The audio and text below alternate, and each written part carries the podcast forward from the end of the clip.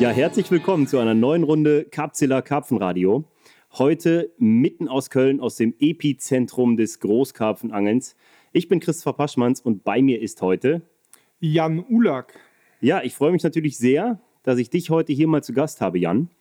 Ähm, nicht nur, weil du schon seit vielen Jahren ein Freund von Capzilla und ich glaube auch ein sehr guter und persönlicher Freund von Marc bist, sondern auch, weil du einfach ein ja, ein Angler bist, der aus dieser Karpfenszene in Deutschland in keiner Form mehr wegzudenken ist. Ähm, der schon mindestens genauso lange am Start ist wie ich und mindestens genauso aktiv und äh, es immer wieder, es uns immer wieder sehr Freude bereitet hat, dich zu beobachten. Und ja, gerade aktuell hat sich ziemlich viel bei dir bewegt. Deshalb wahrscheinlich auch dieser spontane Podcast mit dir hier. Aber ich würde mich jetzt freuen, wenn du uns vielleicht mal ganz kurz verortest. Wo befinden wir uns hier gerade und äh, was passiert heute noch bei dir Spannendes? Ja, erstmal vielen Dank, dass wir jetzt mal nach so langer Zeit, wo es ja jetzt schon den Capzilla-Podcast gibt, dass wir uns äh, mal gemeinsam hinsetzen und ähm, ja, dass ihr auch mal interessant findet, was ich so zu erzählen habe. Es hat mich wirklich richtig gefreut, dass wir diesen spontanen, kurzfristigen Termin noch hinbekommen haben und wir sitzen mitten in meinem Wohnzimmer. Ähm, ich denke mal, entspannter kann es für mich nicht sein, quasi komplett in meiner Komfortzone. Ähm, von daher, äh, ja, und wir sind aber leider ein bisschen in Zeitdruck, ähm, weil ähm, heute Nacht fliege ich mit meiner Frau noch nach Ägypten. Ähm, wir machen einen kleinen spontanen Urlaub. Meine Frau ähm, und ich, wir werden Anfang Mai zum ersten Mal Eltern und ähm, da wollen wir jetzt noch einmal einen kurzen spontanen wöchentlichen Trip machen, dann nach Ägypten, um nochmal Urlaub zu zweit zu machen. Ja, großartig. Also ich hätte auch nichts gegen, jetzt mal äh, schön noch in Urlaub zu fliegen, auch wenn die Aussichten gerade ganz schön sind da draußen mit ja. 12 Grad aktuell. Aber erstmal äh, alles, alles Gute, auch seitens der ganzen Capzilla-Gang natürlich. Das haben wir dir ja alle auch schon privat gesagt und gewünscht. Aber ähm, ja, der Jan Ulak wird Papa.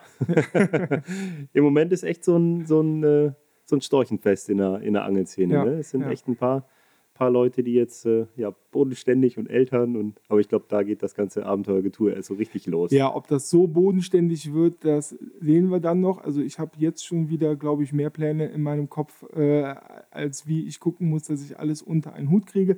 Aber ja, äh, es wird sich mit Sicherheit einiges ändern. Ja. Mhm. Aber ähm, wie, also ist das für dich was, worauf du dich sehr freust, oder ist das für dich eine große Herausforderung, die du jetzt auf dich zukommen siehst? Ich glaube, jeder geht ja mit dem Thema Vater werden und Familie auch irgendwo anders um, ne? Ähm, also ich denke, es ist so ein Mix aus beidem. Ne? Also auf der einen Seite bin ich natürlich ähm, sehr aufgeregt, was da alles jetzt Neues auf mich zukommt, aber vor allen Dingen ist es eine positive Aufgeregtheit. Heißt, ich freue mich mhm. richtig drauf, ich freue mich richtig auf Anfang Mai, aber ich würde natürlich lügen, wenn nicht irgendwo in meinem Hinterkopf drin ist, äh, wie kriege ich alles unter einem Hut, Zeitmanagement und so weiter. Ähm, aber ich habe mich wirklich in den letzten Jahren schon oder in den letzten zwei Jahren, ähm, wo so dieses ganze Thema aufkam, habe ich schon so ein bisschen versucht, mein Angeln umzustrukturieren. Ich habe viele Overnighter halt dann gemacht. Ich wollte halt einfach in kürzeren Zeitfenstern versuchen, mein Angeln, wie ich es all die Jahre halt vielleicht mit deutlich mehr Zeit ähm, dann gemacht habe, gerade in den Jahren, ähm, wo ich, also ich war ja viele Jahre selbstständig und da hat man natürlich viel mehr freie Zeitfenster, die man sich einfach besser einteilen kann. Und deswegen habe ich mich schon so ein bisschen versucht, auf diese Rolle dann als Vater ab Mai halt vorzubereiten. Ne? Mhm. Ja, das ist interessant, dass du da wirklich auch so bewusst mit umgehst.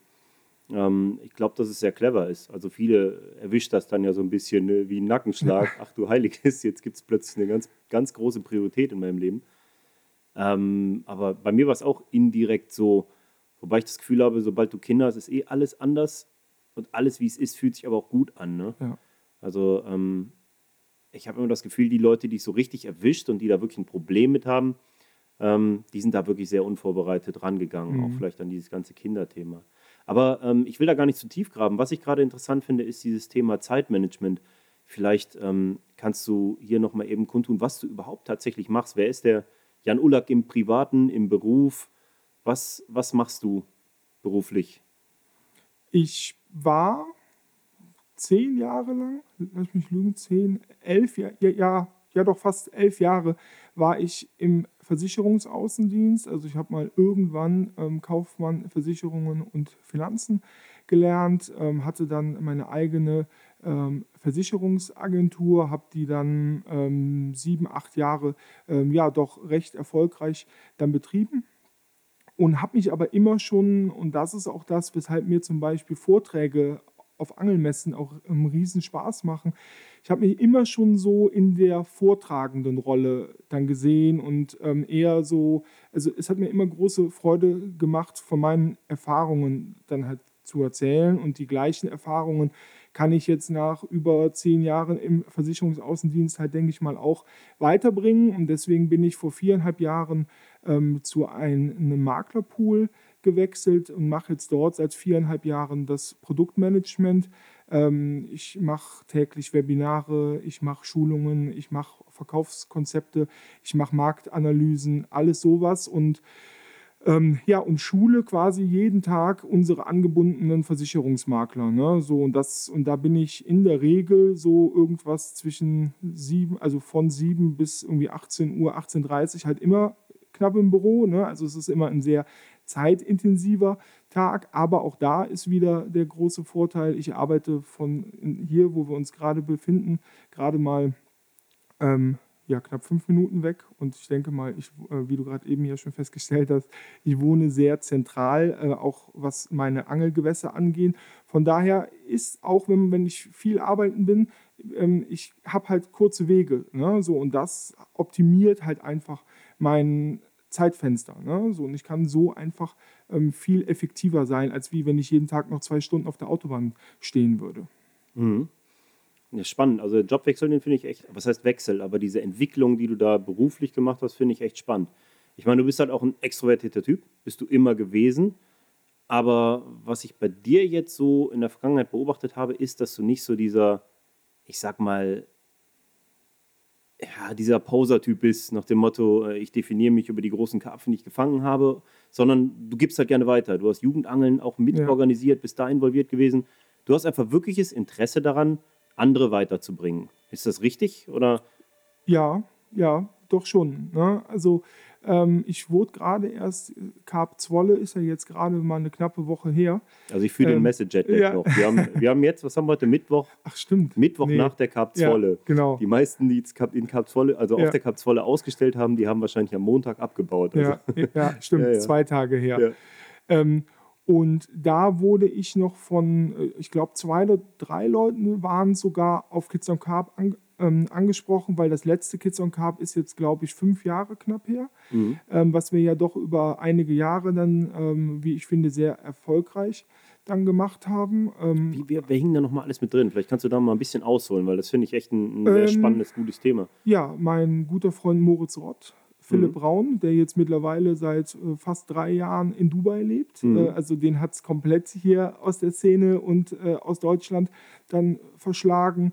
Ähm, aber wir sehen uns immer noch regelmäßig, gehen auch mindestens mal einmal im Jahr angeln. Wir waren jetzt erst noch zwischen Weihnachten und Neujahr einen, ähm, einen ganzen Tag Forellenflitschen. Mhm.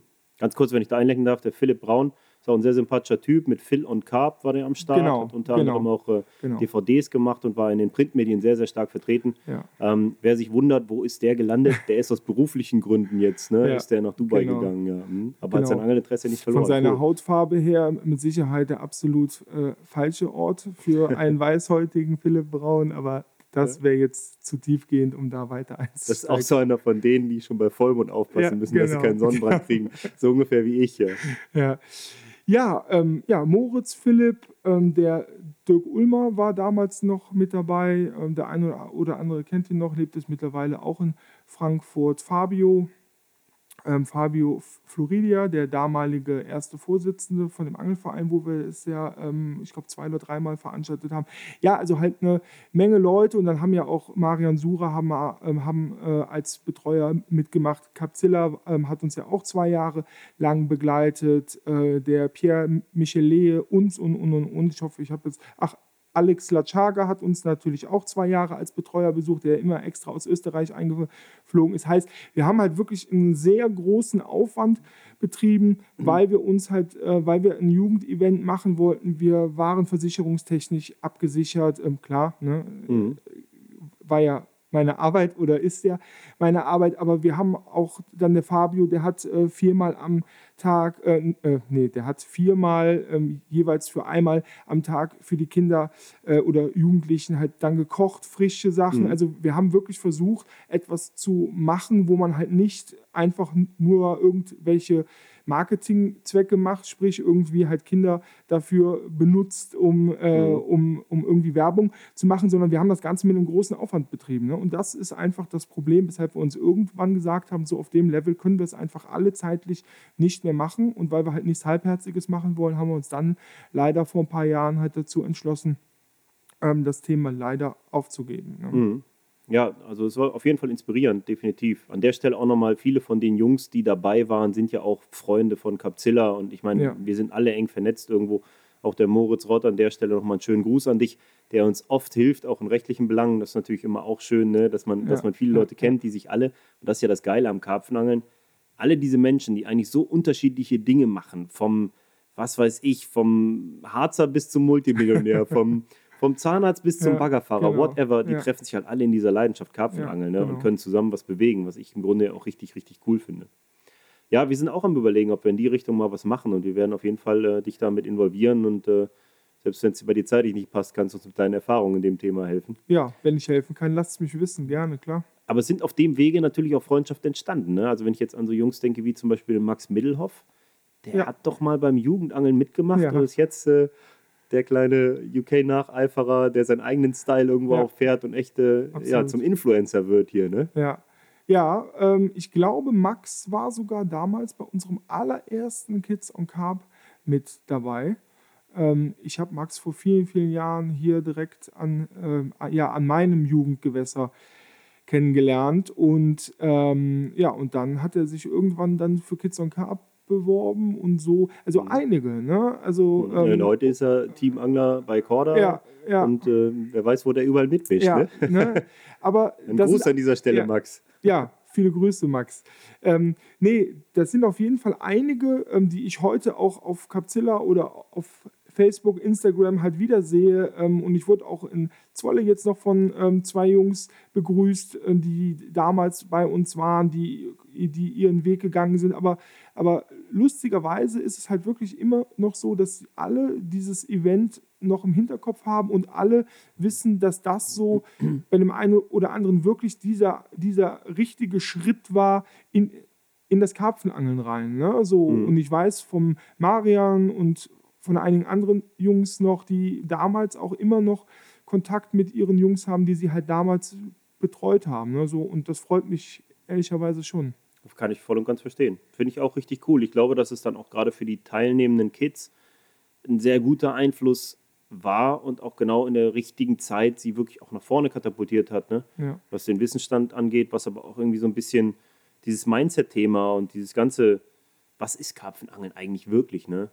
Also gerade aus dem Grunde würde ich ganz gerne sowas auch mal machen, weil ich merke, dass da doch irgendwo, ja, mit einer merkwürdigen Motivation das Ganze angegangen wird. Ne? Ist, das, ist das was, was du wahrgenommen hast? Ich wollte eigentlich gar nicht so tief in das Thema reingehen, aber jetzt finde ich das doch ganz interessant. Ähm, hat sich das entwickelt oder verändert im Laufe der Jahre? Auch die Wahrnehmung der Kids? Ich, ich weiß, dass ihr auch mit, äh, mit Sponsoren gearbeitet habt, dass ihr natürlich auch Preise ausgegeben habt und dass ihr ja, den Kids auch was gegeben habt mhm. vor Ort. Ne? Nicht nur euer Wissen und eure Zeit und Expertise, und ein Gewässer, sondern halt eben auch Sachpreise. Ja. Und wie ist das gewesen von der Wahrnehmung bei dir? Also egal, ob es die Sachpreise waren oder deren Wert so, ähm, oder ob es die Fischgewichte waren, weil ähm, wir haben zum Beispiel, äh, also ich war in einem Team, mir fällt es leider gerade der Name nicht mehr ein von dem Jugendlichen damals, ähm, und da haben wir ähm, seinen Personal Best äh, irgendwie um 15 Kilo hoch geschraubt, äh, weil, weil, er irgendwie halt einen knapp, einen knapp über 20 Kilo schweren Spiegler halt plötzlich. Nur zur Info, wir sind hier in Köln, hier gibt ne? gar keine Karpfen unter ne? 20 Kilo. Ne? So, und, ähm, und das ist einfach so ein Augenblick, wenn du diesen Fisch ins Boot holst, dass du direkt dagegen einwirken musst, dass, mhm. dass dieser Jugendliche halt überhaupt nicht erst, also dass er einfach realisiert, dass das jetzt halt ganz andere Bedingungen sind, wie er sie vielleicht halt zu Hause vorfindet. Und genauso haben wir das halt auch bei den Sachpreisen. Ähm, dann gemacht. Wir wollten halt ähm, nie, dass irgendwie eine Rivalität unter den ähm, Teilnehmern aufkommt. Ähm, deswegen haben wir es Jahr zwar so ein bisschen gemacht, dass, dass, dass der größte Fisch halt dann gewinnt, aber haben halt nicht oder haben es so gemacht, dass jetzt der erste Preis zwar natürlich ein bisschen hochwertiger ist, aber, aber halt nie so, ähm, dass wir diese Preiswertigkeit irgendwie in, in,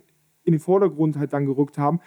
Ähm, weil ich finde einfach Jugendliche in dem Alter, du musst einfach da so ein bisschen drauf einwirken, ähm, dass halt dieser ganze, ja, ich sag's mal, Tackle-Wahn oder auch Fischgewicht-Wahn, ähm, dass das einfach eingenormt wird. Ne? So, mhm. Und das so ein bisschen relativiert wird, weil es einfach komplett unterschiedliche Wege gibt und unterschiedliche Regionen gibt. Ne? Und ähm, ja, und das denke ich mal, ist uns auch bei den Preisen immer sehr gut gelungen, weil durch unsere Goodiebags, das noch, um, um das abzuschließen, mhm. hat jeder Teilnehmer, äh, ich denke, etwas, ähm, also eine große Tasche an Kleinteilen und so weiter mitgenommen, ähm, dass mhm. auch der, der zum Beispiel am Wochenende nichts hatte, äh, mit einem strahlenden Gesicht halt da nach Hause ist. Okay, ihr habt also versucht, auch irgendwo den Jungs das richtige Verhältnis zu großen Karpfen mit auf den Weg zu geben bei diesen Jugendangeln, aber auch natürlich gerecht zu sein, was diese Sachpreise angeht und die nicht so schnell zu versauen. Clever. Ich glaube ja, dass äh, hier im Kölner Raum der Karpfen als Dottersacklarve schon mit 15 Kilo auf die Welt kommt. Aber das ist nur so eine Theorie von ja. mir. Äh, wie du weißt, bin ich ja auch äh, öfter mal im Kölner Raum unterwegs gewesen, obwohl das eine ganz schöne Fahrtstrecke für mich ist. Ähm, aber mit diesem Jugendangeln hast du jetzt auch ein Thema, angesprochen, das mich sehr interessiert, ähm, zu dem ich über Social Media, aber auch auf Messen sehr, sehr, sehr viele Nachfragen bekomme. Weil ich meine, bei diesen Jugendangeln und auch so über unsere Social Media Kanäle haben wir natürlich direkten Zugang zu vielen jungen Anglern. Und ich meine, äh, man muss sich da nichts vormachen. Für viele von denen sind wir ja in irgendeiner Form auch Idole, haben eine Vorbildfunktion, ne? ähm, die wir ja auch irgendwo einnehmen sollten als öffentliche Angler. Und ich bekomme sehr, sehr oft die Frage, hör mal, ähm, wie bist du da hingekommen, wo du jetzt bist? Ähm, wie kann man denn bei Corda Teamangler werden? Das war, als ich bei Corda war, wirklich der Wahnsinn, wie oft ich das, äh, mhm. äh, diese Frage oder auch Bewerbung bekommen habe.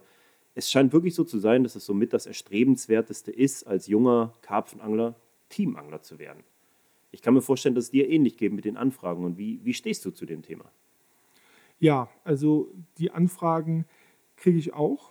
Ne? Ähm, Gerade jetzt ähm, durch meine äh, immer häufigeren Aufrufe, ähm, dann auch auf Instagram für meine Insta-Live-Kolumne im Carp Hunters Magazine, mir halt Fragen zu stellen, taucht diese Frage halt ähm, sehr, sehr oft sogar auf.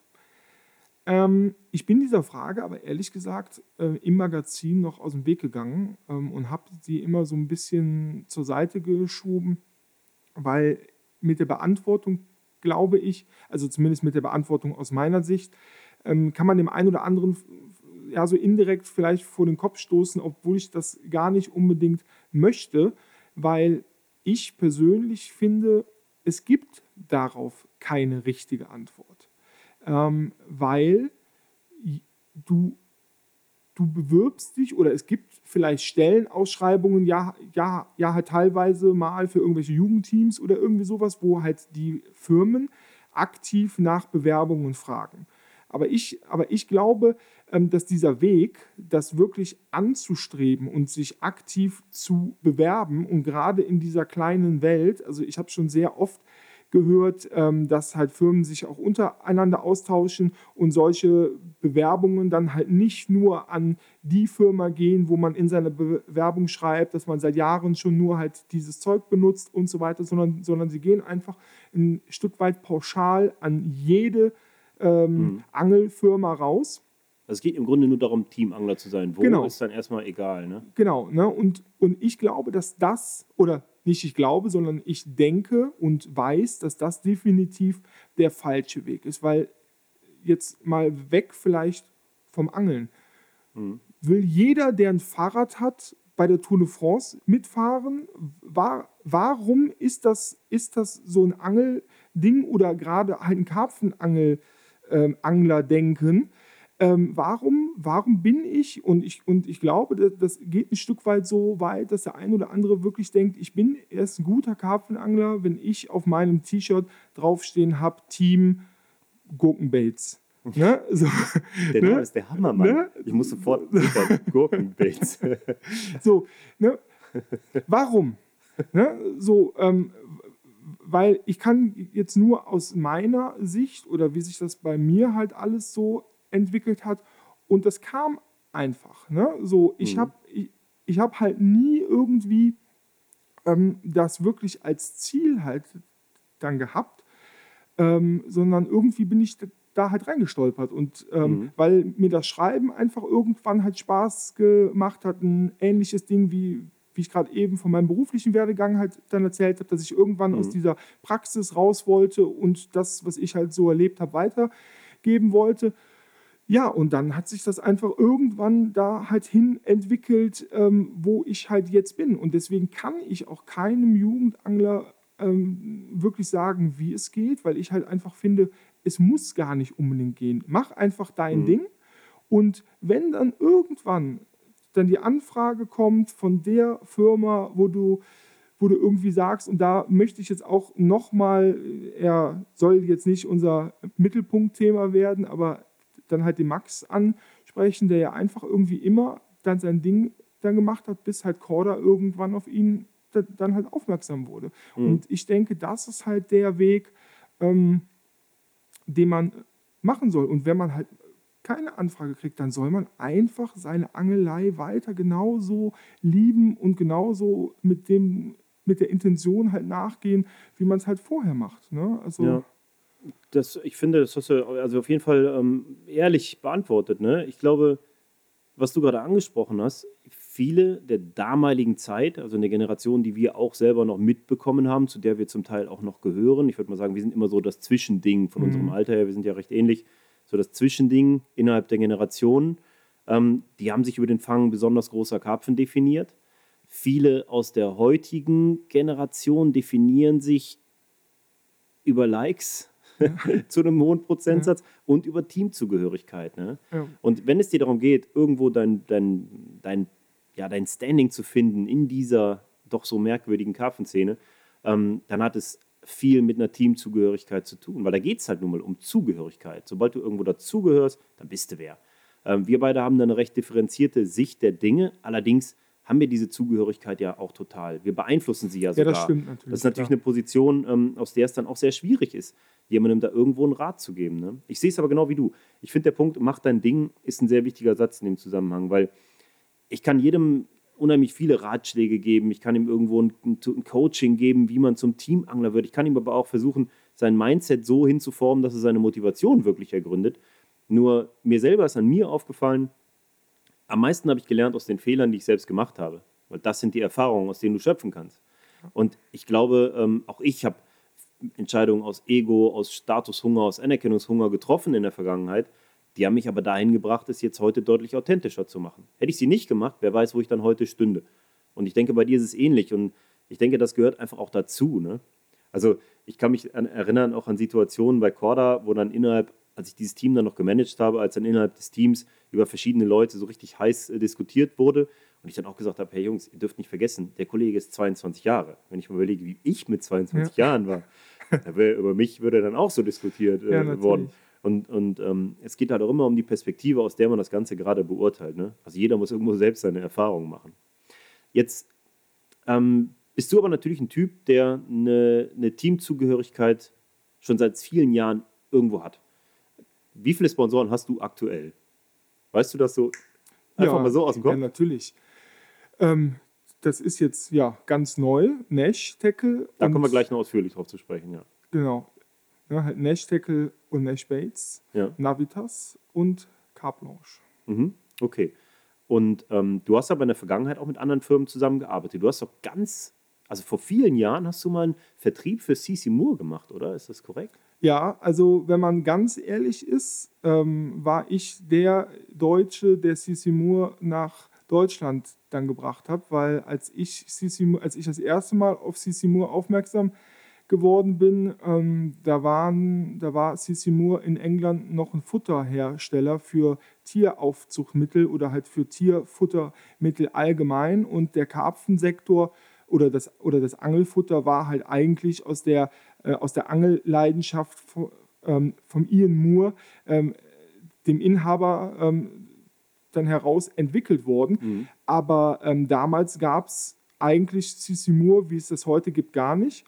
Und ähm, ja, und wir haben damals mit einem befreundeten ähm, Karpfenanglerkreis sind wir irgendwann auf Sissimo aufmerksam geworden, haben dann dort Sachen bestellt und irgendwann kam auch da dann die Frage, hey, hör mal, äh, ihr kauft so viele Sachen, äh, das, das, kann doch nicht alles nur für euch sein, doch war es, äh, ähm, aber hast du nicht Lust, da irgendwie halt mehr zu machen? Ne? Interessant, dass der englische Angler gar nicht verstehen kann, dass der deutsche Futterangler ja. ungefähr so viel braucht wie der englische Angler im Jahr und du hast es wahrscheinlich im Monat bestellt.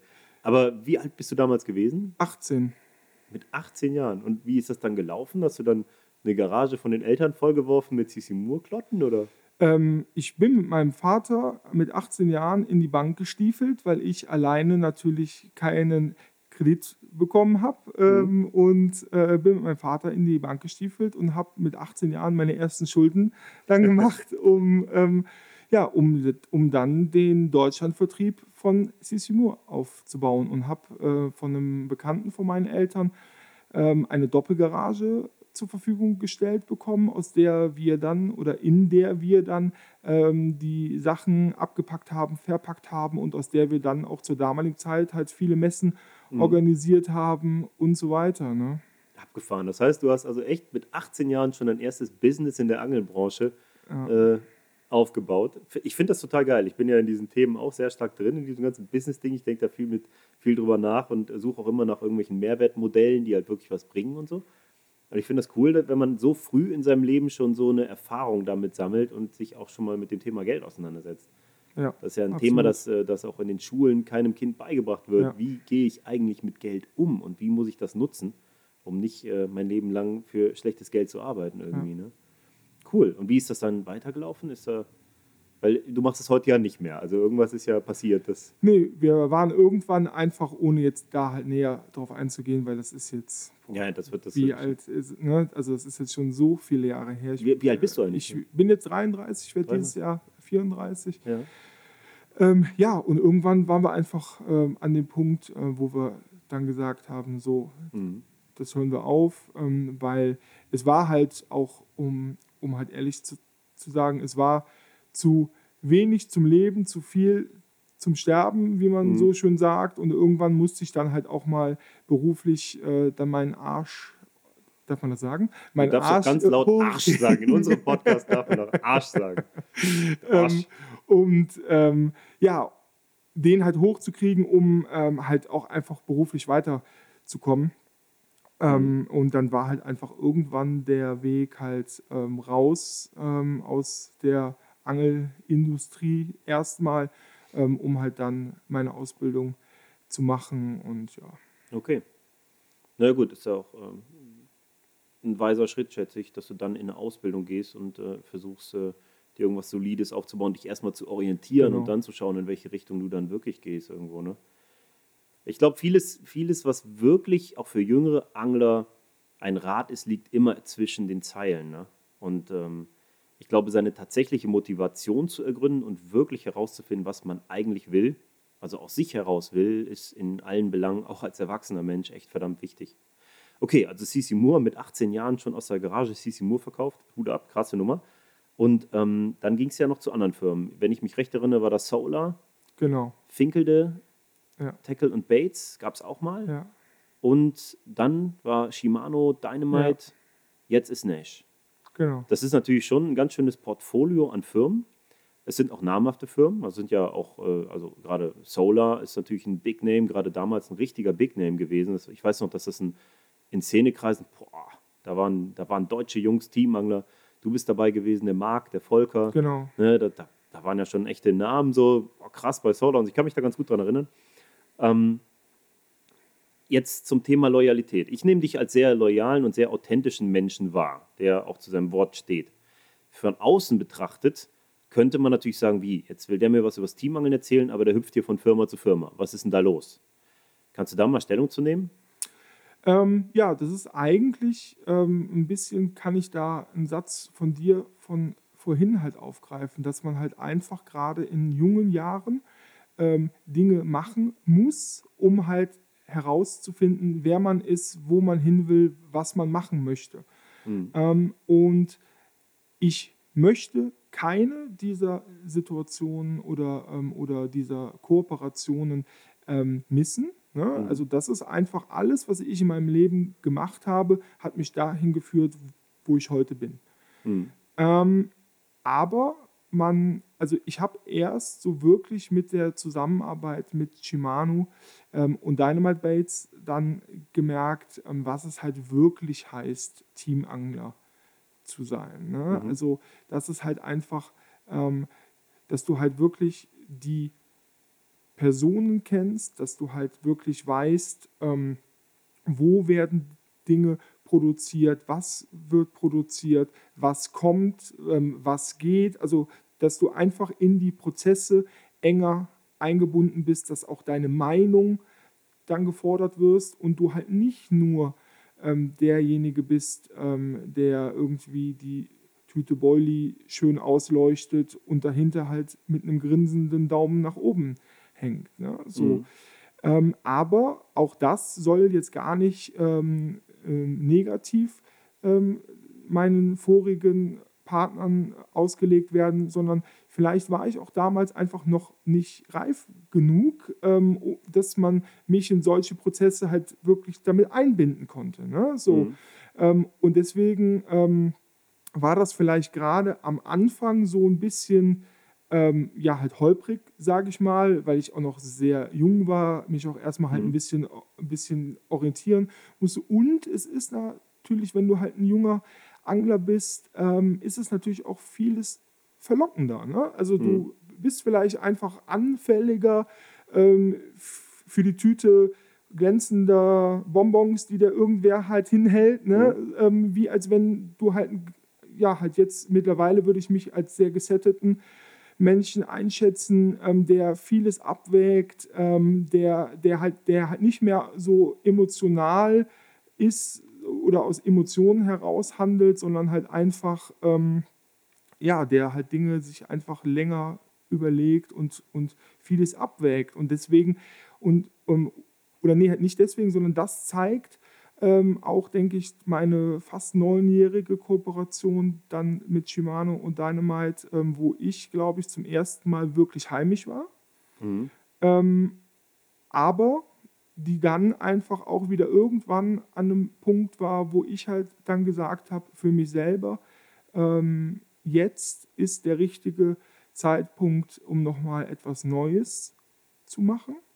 Mhm. Ähm, und da kam für mich eigentlich immer nur Nash dann in Frage. Und ich möchte auch so weit gehen, ähm, und das kann man ruhig dann in einigen Jahren nochmal auskramen, Mhm. dass das jetzt für mich persönlich auch die letzte Station ist. Ne? Das hört sich so drastisch Weil, an. nee, Das ist für mich Nein. die letzte Station. nee ähm, weil es halt wirklich so ist, ich bin als kleiner Junge schon nur mit meinem Nashbait-Pulli dann halt Mhm. rumgelaufen. Jeder hier äh, an meinen umliegenden Kölner Seen kannte mich halt nur dann in diesem Nashbait-Pulli und mit meinem Fahrrad. Ähm, und deswegen war halt einfach die Verbundenheit zu Nash schon immer da. Ähm, ja, halt nur der Zugang war irgendwie wie halt nicht da. Und Mhm. und ich habe auch nie aktiv jetzt irgendwie nach einer neuen Kooperation halt dann gesucht, gar nicht. Mhm. Aber als dann ähm, die ersten Gespräche dann mit Marc Fosen angefangen haben und ich dieses ganze Thema und, und auch das Interesse von Nash ähm, dann mir zugetragen worden ist, dann fing es halt schon an, dass es in meinem Kopf halt dann gerattert hat. Und ähm, ja, Ich denke, dass da auch gerade dein, deine Freundschaft zu Marc natürlich auch viel mitbringt. Ne? Also ganz kurz, was dieses Thema Nash angeht, finde ich super interessant, weil da geht es mir genau wie dir. Ich glaube, dass Nash, also Nash, als ich mit dem Karpfenangeln angefangen habe, da waren so Firmen wie Nash und Century, also Armalite vor allen Ja. Dingen, und Titan und Slippery Eel und das alles, das sind Begriffe aus dem, aus dem Nash-Portfolio gewesen. Das war das Ding so. Es Ja, gab gar nichts anderes, was absolut. auch nur annähernd so geil war. Ne? Es gab diesen, diesen zwergenhaften kleinen Blätterkatalog von Nash mit dieser Handvoll Produkten, wo so ein Titan drin war, mit diesem mega geilen Material und auch diese ähm, Amorphous Kevin Nash Routen, die damals bei Diver noch waren, wenn ich mich richtig erinnere. Kevin Nash mit einem Gran Canaria-Artikel und so. Das war alles so eine Zeit, die, an die erinnere ich mich gut. Mhm. Da haben wir die Artikel noch aus den Magazinen gerissen und in so Plastikfolien gepackt und in Ordnern abgeheftet. Alles, was mit Karpfenangeln zu tun hatte. Ne? Da hatte ich zu dem Zeitpunkt, da war ich noch, da war ich ein Steppke. Ich hatte, wir haben uns damals drei Routen mit drei Anglern über einen Optonic laufen lassen, zum Beispiel mit den Schnüren. so, so die Zeit, ne? Aber da war Nash das Ding. Nash war das ultimative Ding. Alles war Nash, was geil war. Ne? Und dann ist Nash so ein bisschen, ich sag mal in Deutschland so ein bisschen unterm Radar gelaufen. Es hat ja. einfach nicht mehr so Standing gehabt, obwohl Jungs wie Alan Blair und, und Ollie Davis und noch andere bei Nash ja absolute Influencer, Idole für viele und richtig geile Typen waren, auch in der Wahrnehmung. Aber Nash Deutschland war in der Wahrnehmung nicht ganz so präsent irgendwie. Ne? Und ich aus meiner Perspektive, ich spreche ja nur von mir, ne? ich will ja nichts verallgemeinern, das ist meine aktuelle Perspektive, finde, dass der Marc halt ähm, mit dieser Firma auch einfach einen wahnsinnig guten Job macht. Insofern, dass er sie echt wieder präsent macht. Ne? Und da passiert ja was auch. Ne? Du bist bei Nash, der, der Marc rotiert da richtig rum und ist selber natürlich auch ein Top-Team-Angler, der vor der Kamera auch sehr gut ist. Da dann Tilo, den Tilo Schulze mit an Bord. Und also da ist ja auch sehr, sehr viel Bewegung einfach ja. irgendwo. Und Nash kriegt dadurch eine andere Präsenz. Und ich glaube, dass, es, dass viele auch genau mit dem Gedanken da rankommen. Die kennen Nash als Qualitätsfirma, die für was steht Jetzt ist es wieder voll auf dem Silbertablett dargereicht und ist im Social Media fett vertreten und so. Das bemerkt man natürlich auch. Ne? Kann ich mir vorstellen, dass das auch bei dir im Kopf, dass da auch äh, Rotation war, auch mit der Freundschaft von Marc. Aber hey, Shimano und Dynamite Baits, ich meine, das sind doch auch so, so richtige Big Player. Also Shimano ist so im Bereich Rollen natürlich absolut nicht mehr wegzudenken und State of the Art. Und Dynamite Baits ist natürlich auch eine, einer dieser englischen Big Names im Köderbereich. Ne? Also da sagt man ja auch nicht mal eben so Ciao. Das ist mit Sicherheit auch ein sehr emotionaler und auch ein, ein gut überlegter Schritt für dich gewesen, oder?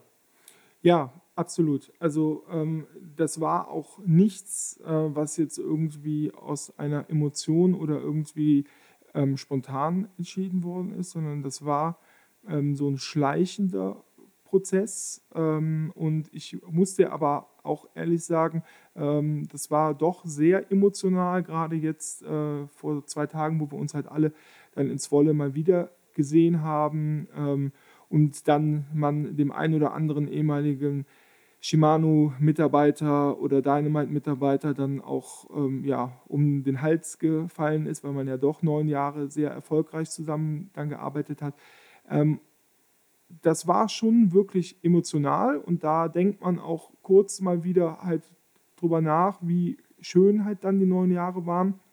Aber auf der anderen Seite finde ich, zeigt das halt auch ähm, eine Wertschätzung, aber halt auch, dass dieser ganze Wechsel, dass es halt nicht immer nur sein muss, dass irgendwelche negativen Statements irgendwo dann gepostet werden oder halt sonst mhm. irgendwas, mhm. dass es irgendwie schmutzige Wäsche halt dann gemacht wird, sondern es gibt einfach auch Sachen, die man entscheidet zu machen, ohne dass das, was man vorher halt macht, jetzt irgendwie schlecht war oder halt mhm. ähm, oder oder irgendwas schlecht gelaufen ist. Ne? Also halt klar, wenn alles super dann gewesen wäre, wäre ich für Nash nicht in der Form empfänglich dann gewesen, wie ich es halt bin oder war. Ne? Mhm. Ähm, aber ich verstehe mich weiterhin mit allen Mitarbeitern von Shimano super, ich verstehe mich mit allen mhm. Mitarbeitern von Dynamite super und ich denke, das zeigt halt auch, dass es ähm, ja, dass es halt auch solche Wechsel über die Bühne gehen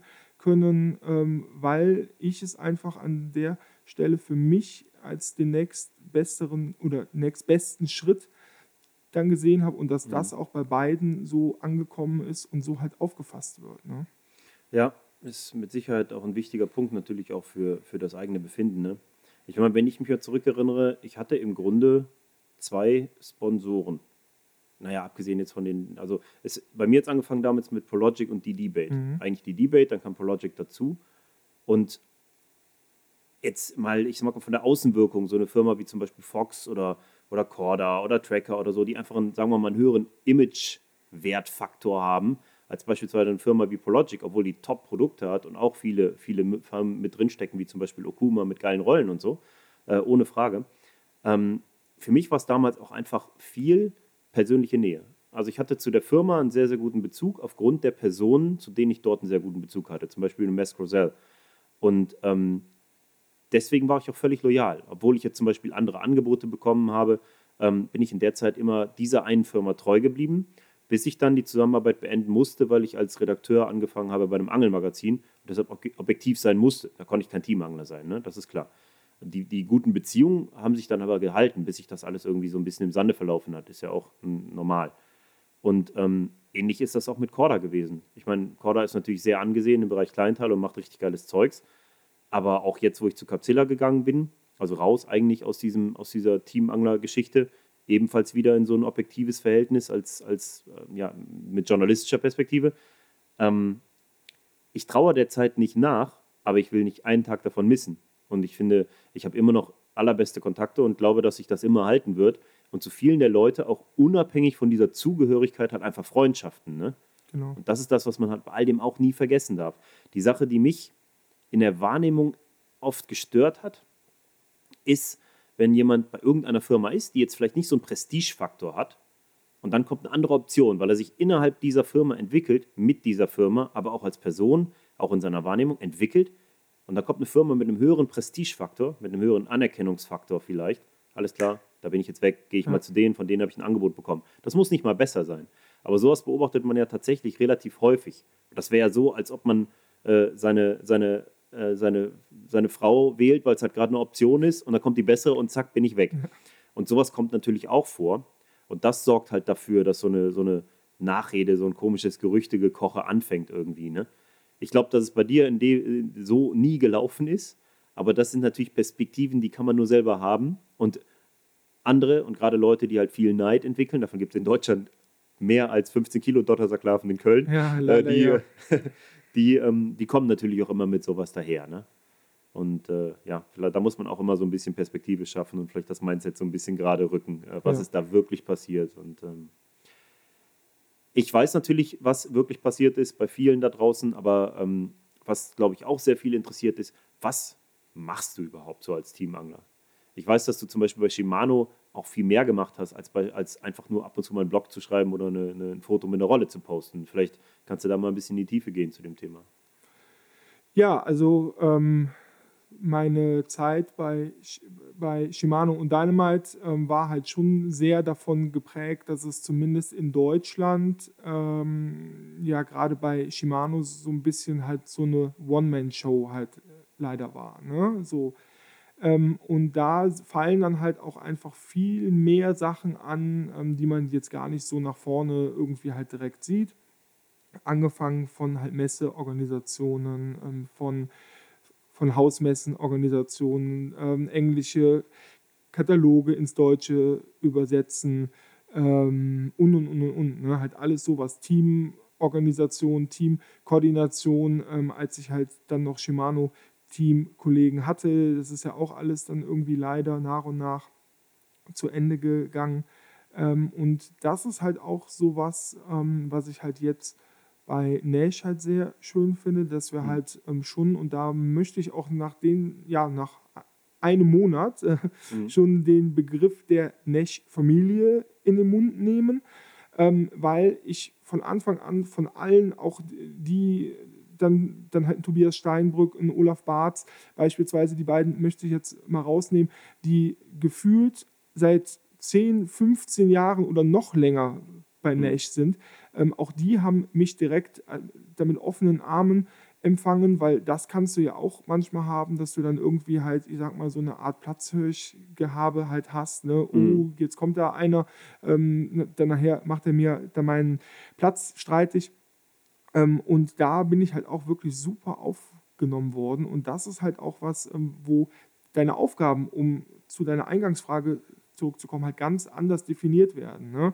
Also natürlich liegt mein Hauptaugenmerk auf dein Artikel schreiben, auf Videos machen, auf Messeauftritten, auf Messevorträgen, alles sowas. Aber das, und das ist einer der Punkte, ähm, die mich fast am meisten gereizt haben durch meine enge Freundschaft jetzt, ähm, auch wenn sie ja noch nicht jetzt eine alte Freundschaft ist. Sie ist eine sehr junge, aber sehr intensive und sehr enge Freundschaft schon, dann zu Marc Fosen, ähm, ist man auch wirklich bei einer Firma wie Nash in die Produktentwicklung eingebunden. Heißt, mhm. es, es wird wirklich von mir verlangt und dass ich aktives Feedback gebe ähm, aus der Praxis für die Praxis ähm, zu unterschiedlichen Produkten, zu unterschiedlichen Produktideen. Ich kann aber auch meine eigenen Ideen einbringen. Du hast halt ein Ohr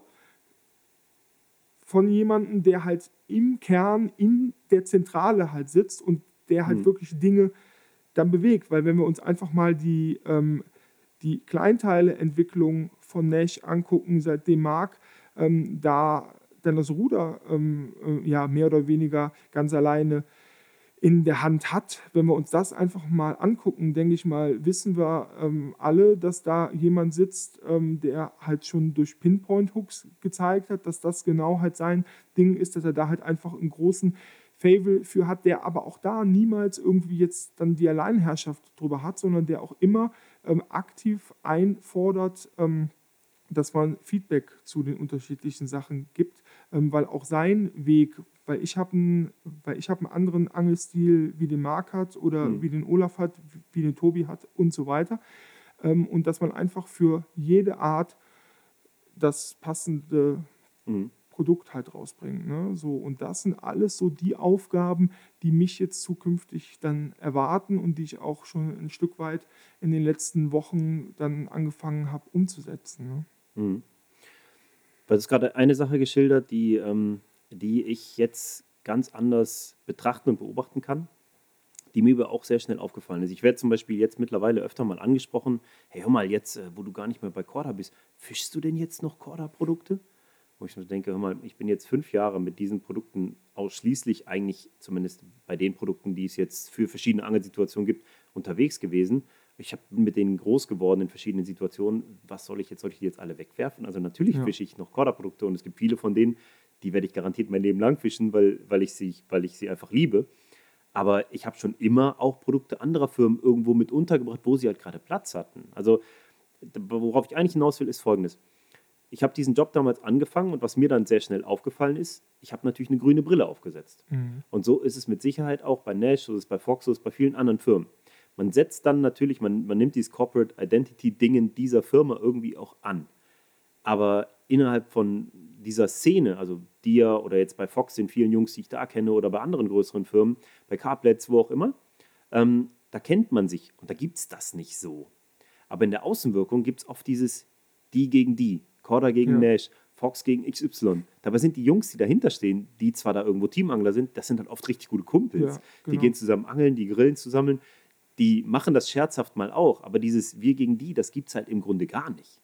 Und ähm, dennoch kann man schon mal diese Perspektive, ne, als du eben auch gerade sagst, mit diesen Platzhirschen und Jungs, die schon so lange bei einer Firma sind. Ich finde sowas ja total geil, weil das halt sau loyal ist. Ne? Ich finde halt auch, ähm, jetzt mal Bezug nehmend auf das, du neun Jahre, neun Jahre, das ist echt eine krass lange Zeit, mit einer Firma unterwegs warst, ich finde das Wahnsinn. Das habe ich noch nie gehabt, auch beruflich noch nie. Ne? Also meine Beziehung, aus der jetzt zwei Kinder hervorgegangen sind, ähm, zu meiner Frau, die ist jetzt so neun Jahre. Ne? Ja. Ne? Also das ist schon echt eine krass lange Zeit. Also ja. äh, schon Wahnsinn. Ich finde, ähm, oft hat das auch einfach mit Entwicklung zu tun, mit der Lebensentwicklung, dass man einen anderen Schritt macht oder etwas anderes macht. Ähm, das, du machst ja damit keine Türen zu, sondern du öffnest dir neue und hast eine wunderschöne Zeit, eine tolle Erinnerung im Hintergrund. Und ich glaube, dass du ja auch äh, Du würdest keinem, der da draußen sagt, äh, der dich da jetzt fragt, mal, welche Rolle kannst du mir empfehlen, dem würdest du natürlich nicht die Shimano-Rolle empfehlen, weil du kennst die Produkte und ja, du weißt, klar. was gut ist. Und, ja, klar. Ne? Und äh, das, so ist es doch. Also ich finde, solange man das irgendwie so authentisch macht und äh, einfach mal anerkennt, was, was es eigentlich bedeutet und dass es in einem gewissen Maße auch ein Job ist, ne? weil du, du gibst etwas und bekommst etwas dafür, ja. ne? dann, dann äh, so sollte man es vielleicht auch einfach mal betrachten, alles mal ein bisschen neutraler. Ne?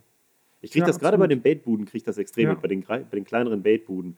Ähm, da wird halt, also da ist echt so ein richtiges Wir gegen die Gefühl mit drin, so, ne?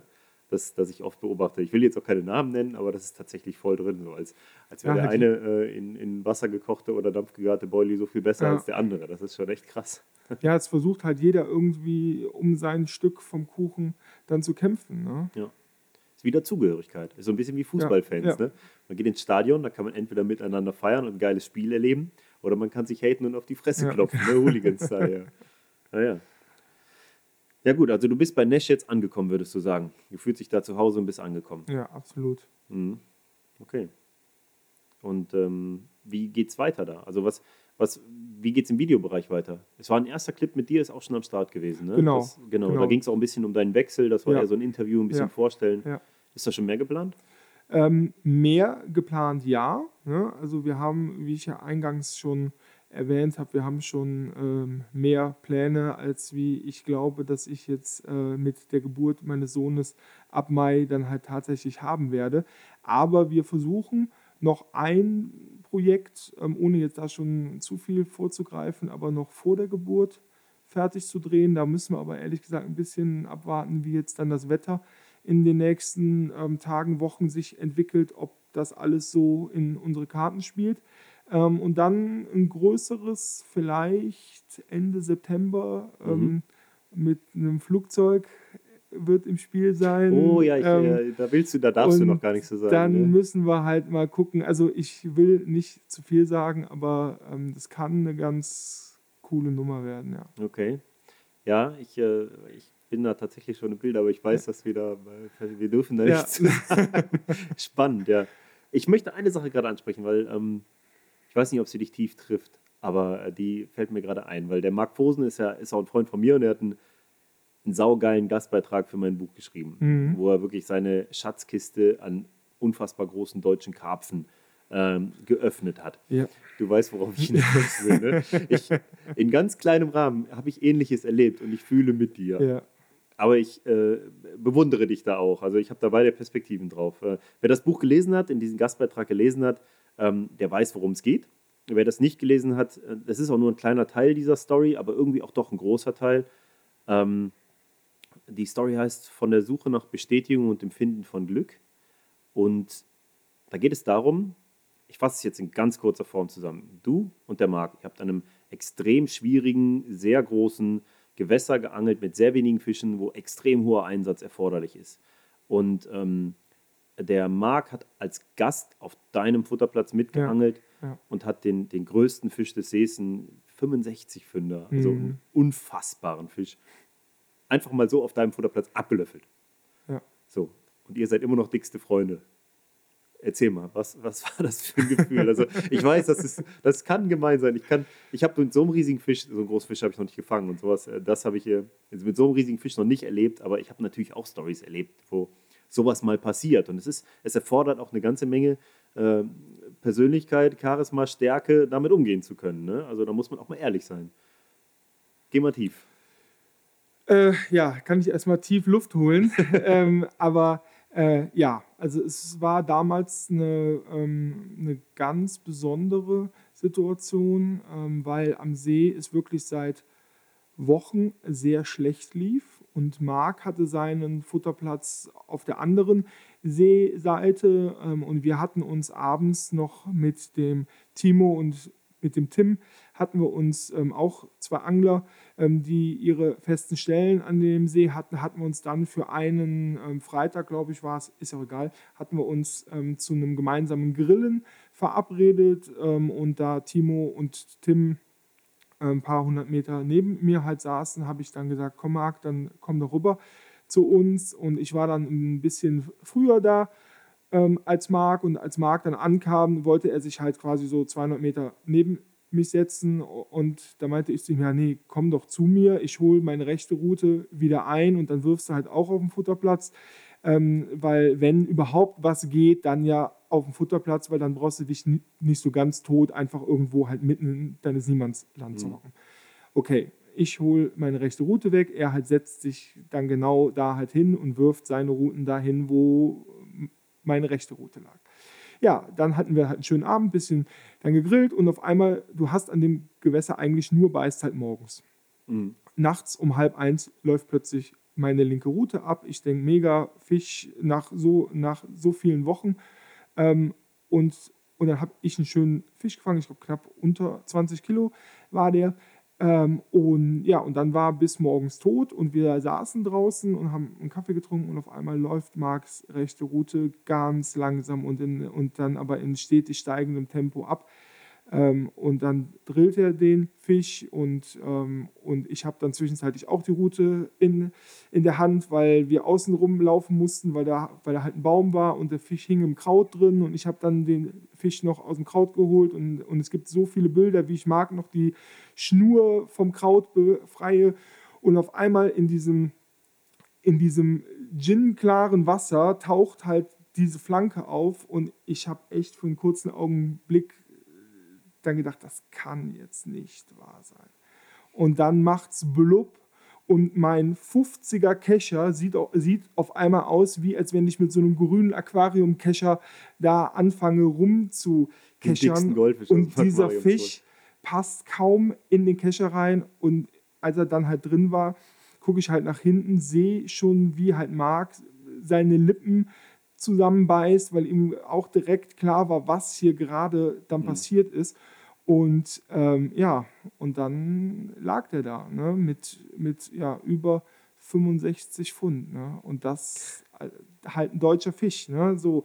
Und, ähm, und die Krönung dieser ganzen Story ist halt dann noch, ähm, dass Marc das halt so unangenehm war, dass ähm, wir ein Jahr später oder eineinhalb Jahre später ähm, wollten wir uns revanchieren oder wollte er sich halt revanchieren, weil ich habe äh, dann wirklich mir an dem Gewässer von dem Augenblick an so ein bisschen die Zähne ausgebissen. Vielleicht war es auch so ein anglerischer Knick, der halt doch tiefer mhm. war, aber irgendwie bin ich nicht mehr so richtig in den Flow reingekommen und habe dann auch ein Jahr ausgesetzt. Ähm, und dann wollte Marc sich dann halt revanchieren ähm, und wir hatten, Marc hat ja ganz viel mit, mit der Unterwasserkamera über die letzten Jahre halt dann gemacht. Und ähm, wir haben dann mit der Unterwasserkamera halt dann geangelt. Das mache ich übrigens nie wieder. Mhm. Das, das hält mein Herz nicht aus, weil dieser Fisch taucht vor der Kamera auf, saugt meinen Hakenköder ein und spuckt ihn vor laufender Kamera live wieder aus. Alter, also wenn ich man mich jetzt sehen könnte, könnte man sehen, wie ich die Hände über dem Gesicht zusammenschlage. Oh war ja. Ich war schon in meinen Stiefeln drin. Ich sag, das ist er, der beißt, der beißt. Und der saugt den an. Und ich habe echt gedacht, ja, ich war schon los. Und in dem Augenblick, ich sehe noch aus dem Augenwinkel, wo ich aufgesprungen bin, wie er den einfach wieder ausspuckt. Kein Pieper, kein gar nichts. Und dieser Fisch einfach wieder im Niemandsland verschwindet. Und. Ach du Scheiße. Ja, und das ist äh, die ganze Story. Ne?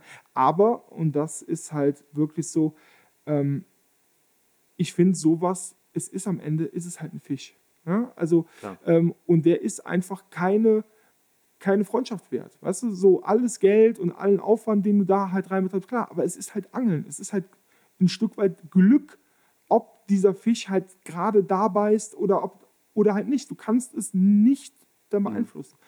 Und deswegen, also ich würde lügen, wenn mich das nicht so ein bisschen dann getroffen hätte, aber einen Tag später war das auch schon wieder abgehakt. Ne? Ja, das finde ich, das macht dich ja sehr authentisch. Ne? Also ich weiß, dass an solchen Themen sind Freundschaften zerbrochen. Dafür gibt es genügend Beispiele über diesen komplett radikalen äh, Oldschooler Hardcore-Anglern. Also da gibt es genügend Beispiele für. Ich habe das Gefühl, dass eure Freundschaft dadurch überhaupt erst zum Leben erweckt wurde. Ja. Man könnte ja jetzt munkeln, dass der Marc sich so schuldig gefühlt hat, dass du deshalb zu Nash gekommen bist, weil er dir ungefähr alles versprochen hat. Scheiße, du hast uns voll Jetzt habe ich euch verraten. Ah, Mann. Nee, aber ähm, ich persönlich finde, dass es einfach eine geile Story ist, weil, äh, ja, wer weiß, auf welchen anderen Ebenen dein Karma wieder ausgeglichen wird und das wieder belohnt wird. Genau, und ich meine, mal abgesehen davon, ähm, ich kenne dich aus der Vergangenheit, gerade besonders aus den aus den ersten Jahren, in denen du in dieser Szene so richtig äh, aufgetreten bist, auch als absoluter Big Fish Angler. Also es gibt da ja einige große Fische, die du gefangen hast.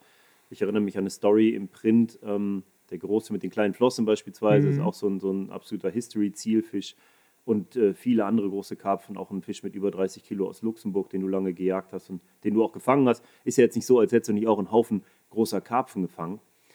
Ähm, aber wenn wir da in das Angelthema nochmal eben reingrätschen, Du bist für mich in der Wahrnehmung jemand, der recht früh für mich unverständlich große Zahlen von 20 Kilo Fischen als Futterangler gefangen hat. Ja. An einem Szenegewässer nicht weit von hier, ähm, an dem ich auch selber schon ein paar Mal zugange gewesen bin, wo ich ähm, ja eher als Nachzügler erst deutlich später verstanden habe, was da eigentlich möglich ist, wenn man das richtig gut beangelt, nämlich halt über den cleveren Einsatz von Futter.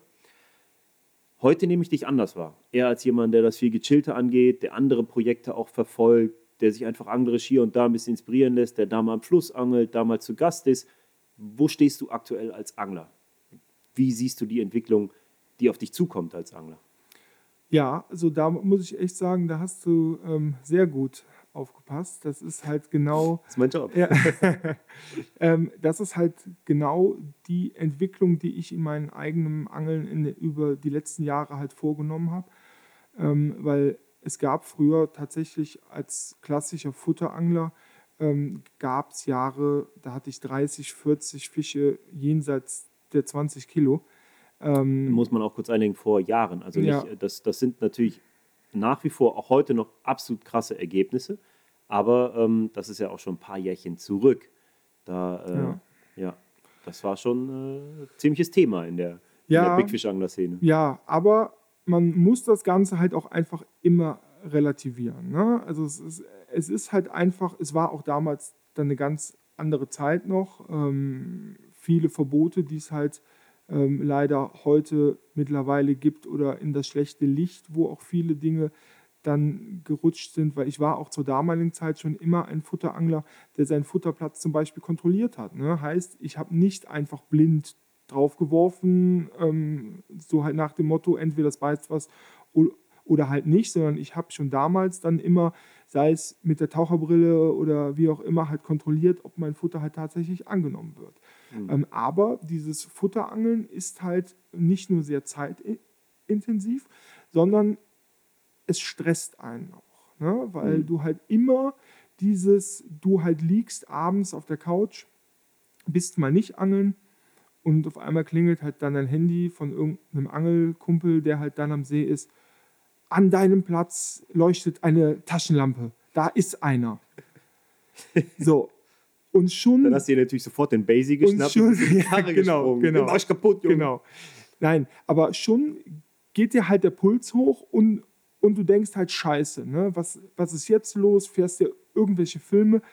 Ähm, und ich denke, in meiner damaligen Zeit, ich habe mit vielen Anglern dann gesprochen und auch wir hatten ja auch mal damals diese Unterhaltung, weil ihr ja irrtümlicherweise, weil es ja auch halt einfach dann nicht, dann nicht wusstet, ähm, dann auf meinem, unserem Futterplatz halt dann geangelt habt. Aber ich bin halt nie aggressiv oder irgendwie ähm, fordernd aufgetreten. Also du die, kannst warte, ich muss die Story ganz kurz erzählen. Die muss ich ganz kurz erzählen.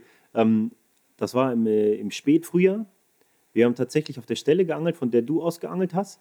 Wir haben es dann nachher so gelöst, weil wir gar nicht wussten, wo du fütterst und auch nicht auf dem Platz selber, also nicht auf deinem Futter geangelt haben, dass wir unter deinen Schnüren durchgeangelt haben, um die Uferkanten weiter zu befischen, während du die Routen Highboard-mäßig hochgestellt ja. hast, um auf deinem Platz zu angeln. Äh, anstelle komplett auszuticken, hast du es halt so gelöst, weil wir genau. waren die Gäste. Ich kam, ich, ich wohne ja nicht hier im Raum, ich kam von 50 Minuten, Minuten ungefähr bis eine Stunde von hier weg. Was ja auch eine faire und coole Lösung war, definitiv. Ne? Also muss man auch mal an der Stelle sagen. Also gut gelöst. Ja, also und Sah halt aber aus wie ein Spinnweben. Ja, genau, genau. Und halt das habe ich halt immer halt schon versucht. Ne?